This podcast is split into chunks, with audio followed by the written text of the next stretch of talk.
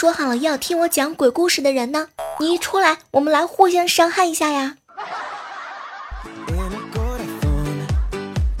前两天晚上的时候，我无伤还有琪琪，我们约好了去楠楠家撸门儿加撸猫，啊撸串儿对。然后还没有到他家之前呢，我就给楠楠打电话，喂，楠楠，你等会儿想吃点啥？姐等会儿顺路啊给你带过去。哇，没想到啊，楠楠呢在电话那头一脸的痛苦，唉，小妹儿啊，可是我在减肥。嗯，该吃点什么东西好呢？嗯，那行，这样吧，你等会儿帮我买个西瓜，再帮我买半个榴莲，其他的荔枝、芒果、香蕉、车厘子、橙子一样，来两斤差不多也就行了。哦，对了，再多呢我就吃不完了哟。天哪，一瞬间我觉得我自己活得特别像一个水果贩子。最后的最后呢，我吴山还有楠楠，我们三个人扛了几个大箱子，我们就爬上了楼。爬上楼之后，我就一脸的瞪着楠楠。楠楠，你说好的减肥呢？啊，减肥呢？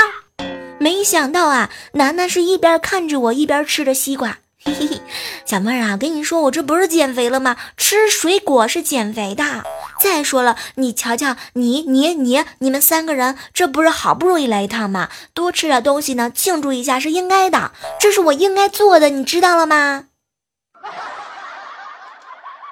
我的天！当时我就觉得我好像已经找不到任何的理由可以反驳回去了。谁借我个智商用用？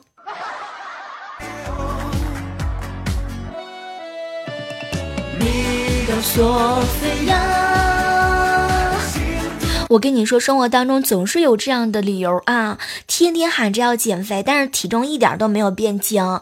就这些女生吧。她们随时随地都可以为自己编一个不减肥的理由，而且还是那么的完美。小妹儿啊，我凭本事长的肉，我为什么要减？小妹儿啊，专家说了，微胖有利于长寿，更加符合健康身材的标准。小妹儿啊，虽然说我胖，但是我漂亮呀。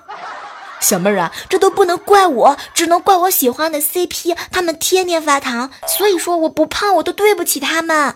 再说了，小妹儿，你看看我想要瘦成超模的身材，狠狠的打那些嘲笑我的人的那些人的脸。但是我后来想了一下，比起在乎别人的看法呢，我发现我自己更在乎那些好吃的。所以还有什么完美的理由去减肥呢？对对对对对，你们说的都对。我们好不容易费了那么大劲儿爬到食物链的顶端，不是为了吃素的。来，小肉吃起来。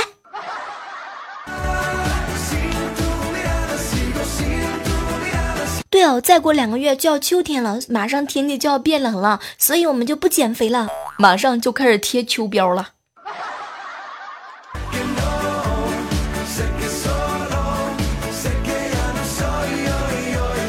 嗨，各位亲爱的小耳朵们，这里是正在进行的喜马拉雅电台。万万没想到，我是那个为了减肥，天天能找出一千多条不重复的理由来完美的解决不减肥的这个智商的。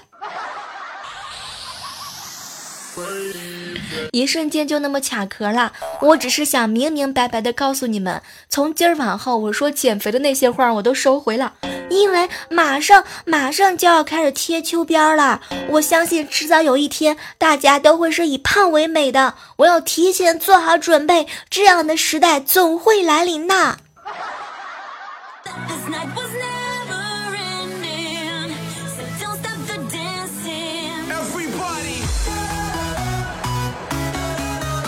哎，最近这两天有没有你们有没有去电影院看电影啊？有没有看《战狼二》？据说这个《战狼二》的时候呢，刚开始不被投资方看好，他总投资的一点五亿当中，有八千万是吴京大哥哥的个人积蓄。听说吴老师为了筹钱，把自己的别墅都抵押，然后贷款了。最后呢，《战狼二》仅仅上映了四个小时，票房就过亿了。据说他的总共的营收益呢，会在十亿左右。对，吴老师的故事，聪明的充分的说明了一个道理。要想实现人生的这个理想啊，你首先呢得有一套房。我想好了，从今儿开始我们就得好好的努力了。我要先赚他一个房，然后再去拍电影。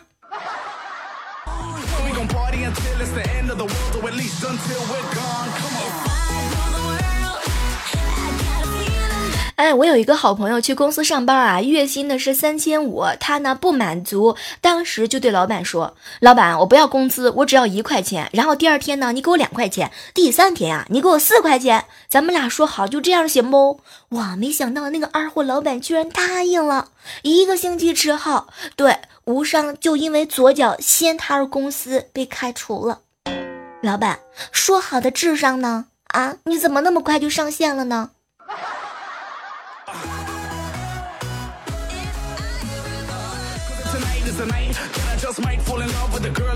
哎，很多人都知道啊，就是最近这一段时间呢，我们小妹儿家族呢出现了一个男人，他呢叫琪琪，特别的调皮，经常在直播间换昵称玩。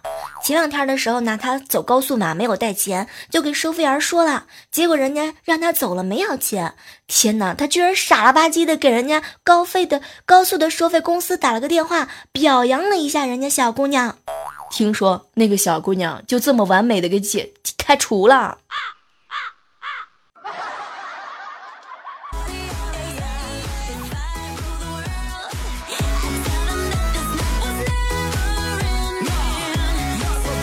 哎，其实，在我们生活当中呢，有很多的女生很容易很喜欢上，就是很容易很喜欢上一个经常陪她聊天的男生。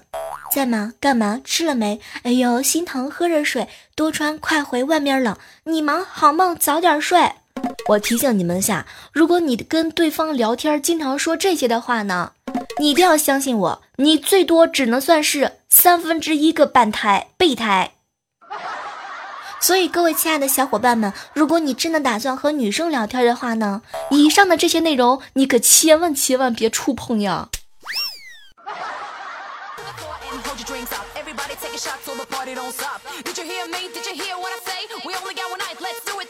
前两天的时候呢，在回老家嘛，然后我就问我爸：“爸，你有多爱我呀？”然后我老爸呢，很认真的盯着我的两个眼睛儿。闺女啊，以前的时候呢，为了让你改正错误，我跟你说吧，我都特意请半天假回来打你。爸，我就知道你一定是我亲爸，你为了打我都找这么完美的理由。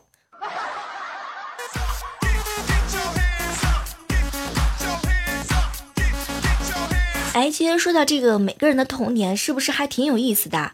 问一下各位正在收听节目的你们，你们是不是小时候也这样？一毛钱呢买包汽水，再在这个角落地方呢咬一个小口，然后叼着能够喝一个下午，喝完呢再吹口气，再踩爆。对，这才是生活呀！想想看，我都多少年没包没买包汽水了，我都多少年没有再这么 happy 的玩耍了。天哪，我为什么又一不小心暴露了自己的年龄？不，我都不喝汽水的，我都喝娃哈哈。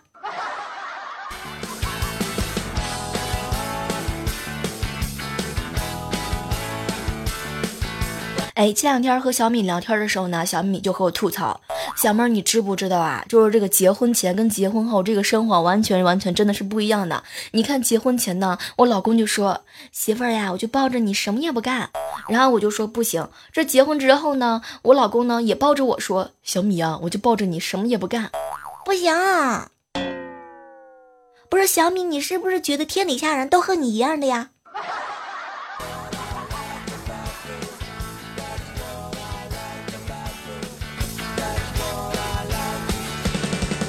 哎，前两天的时候呢，和我家一个管理去逛超市啊，他在超市里面碰到前女友了。前女友呢在收银台收钱，哇，当时懒猫就特别的惊讶。你当初为什么要编谎言离开我？你的高富帅呢？啊，你怎么现在过这样的生活？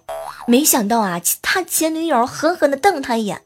猫，你别打扰我工作行吗？我怎么骗你了啊？我临走的时候不是说的很清楚了吗？我跟着他什么都不用做，只管收钱。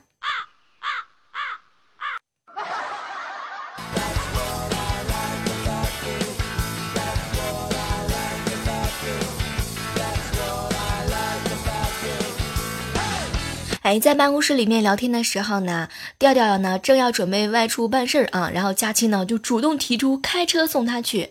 但是呢，第二去的地方啊并不远啊，就跟彩彩很就跟这个佳期非常的客气，哎，不用了不用了，佳期。没想到佳期呢坚持要送，还说同事之间互相帮助是应该的。然后我就悄悄的跟着他们进了停车场。等到调调走到佳琪的车旁边的时候，佳琪忽然之间大喊一声：“哎呦哎呦，你看调，左前轮都漏气了，你能不能先帮我换一下轮胎呀？”城市套路深。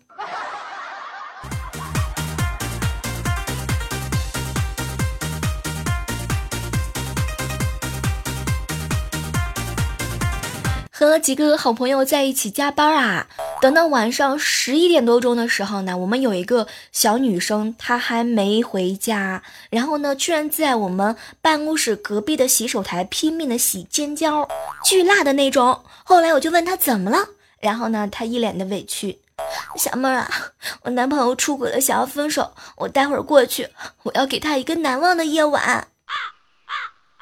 天哪，这确定不是真的段子吗？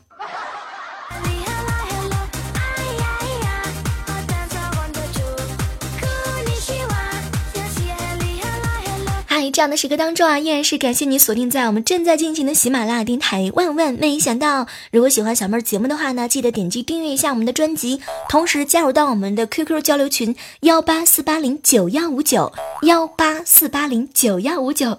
对我在那里等你来哟。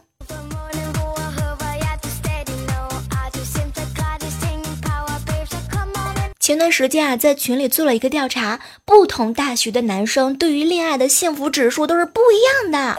你看，文科类学校百分之六十的男生说满意，百分之四十的男生说不满意；理工类的学校呢，百分之二十的男生说满意，百分之八十的男生打了我一顿。凭什么要打我？我又没有天天秀恩爱呀！讨厌。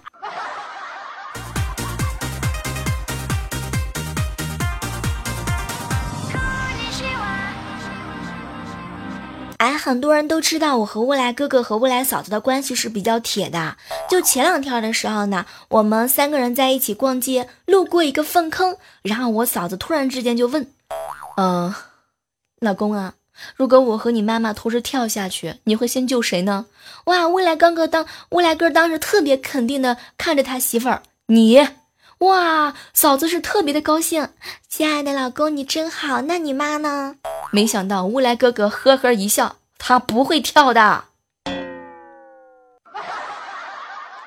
我可以断定，今天晚上未来哥哥的生活一定不会那么完美。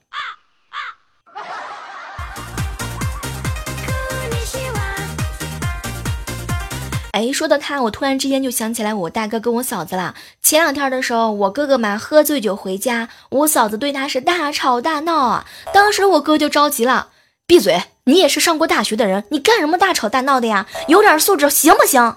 哎，当时听到这句话的时候，我就愣了，没想到啊，我哥这个气管炎居然有一天也会害怕。然后接下来又来了一句：“你有什么事儿，你不能等我跪下再说吗？”所以说，这个气管炎就算是喝醉酒了之后，也是没有办法酒壮英雄胆的，是吗？本来他就不是个英雄。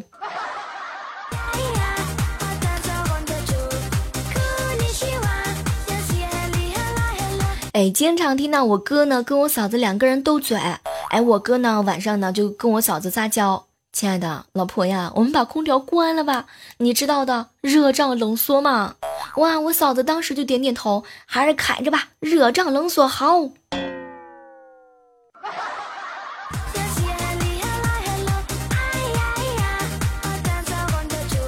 昨天啊，帮我表姐搬家，搬完呢都已经半夜了。当时啊，在电梯里面呢，吃就是遇见一个美女。后来呢，我就一直看着她。我表姐看完之后呢，轻轻的在我耳边说了一句：“小妹儿啊，有什么好看的？贝多芬一个。”我当年我我当时就是一脸的懵逼啊。请问贝多芬到底是个什么意思？你们都知道吗？来，给我分享一下好吗？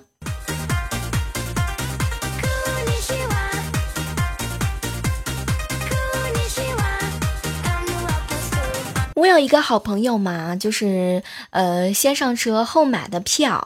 当时呢，她就考验她老公，亲爱的，如果我难产，医生问你保孩子还是保大人，这个时候你妈妈跳进水里，逼你保住孩子，你怎么选择？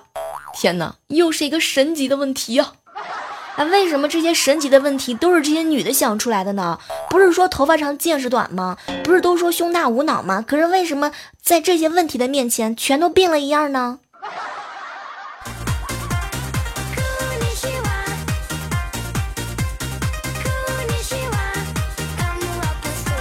前两天的时候呢，萌萌来我家玩，给我讲《冰雪奇缘》。姑姑姑姑，就是就是就是他和他姐姐都会魔法，那个歌可好听了。然后我爸在旁边呃大喊一声：“我知道，我会唱。”然后在我和萌萌的鼓励之下，我爸唱了一首《青城山下白素贞》。青城山下白素贞，我的天呐！爸，你别唱的那么难听好吗？我唱的好听。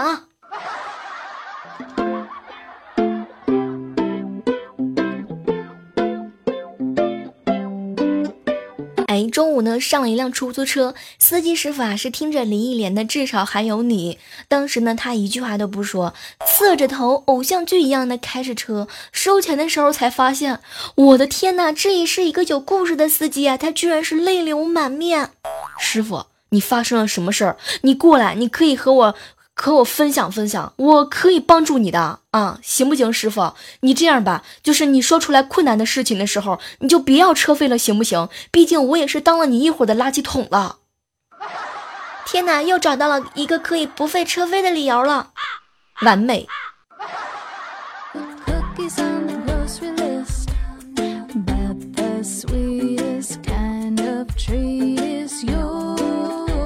哎，那天喝多的时候呢，脑残的问了一下我哥：“哥啊，你是不是怕老婆呀？”可能呢是碍于面子，我哥呢只是很小声的回了一声“嗯”，结果没想到被小侄子听到了，然后这小家伙跑到我哥旁边，悄悄的说了一句：“爸爸爸爸，我也怕你老婆。”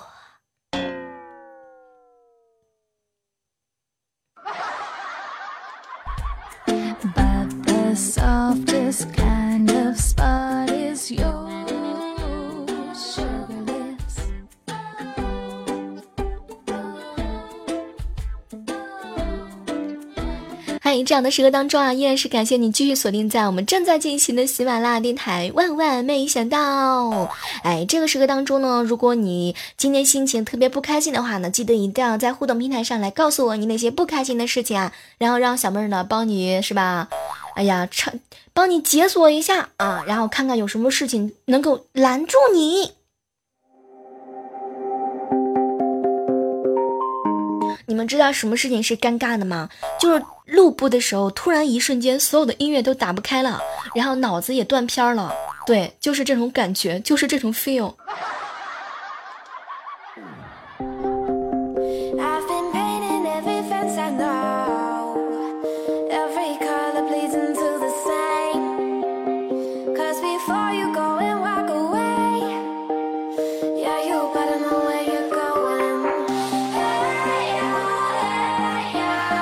接下来的时间段，我们来回顾一下上期万万没想到的精彩留言。当然，不要忘记了我们的 QQ 群啊，幺八四八零九幺五九。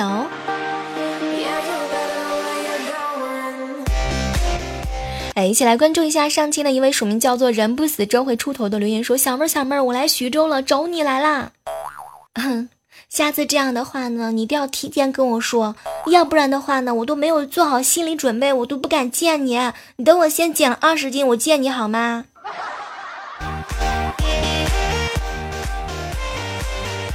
哎，接下来关注到的是一位署名叫做“骄傲的狗”留言说啊，小妹儿，你知道吗？你感冒好了吗？最近这两天刚听你的电台，太得劲儿了，干着活听你讲的，有一些不开心的事情也全部都消失了。其实你知道吗？能够给你们带来快乐，我真的觉得自己也特别的开心啊！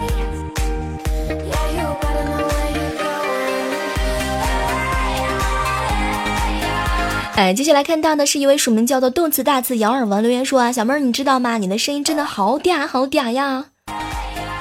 我准备继续嗲下去啊！哎，接下来关注到的是一位署名叫做陈小娇的留言说啊，小妹儿，我是第一次留言，求你调戏我。哇，这么多人第一次，真，我真的觉得我特别会喜欢调戏第一次的那些人。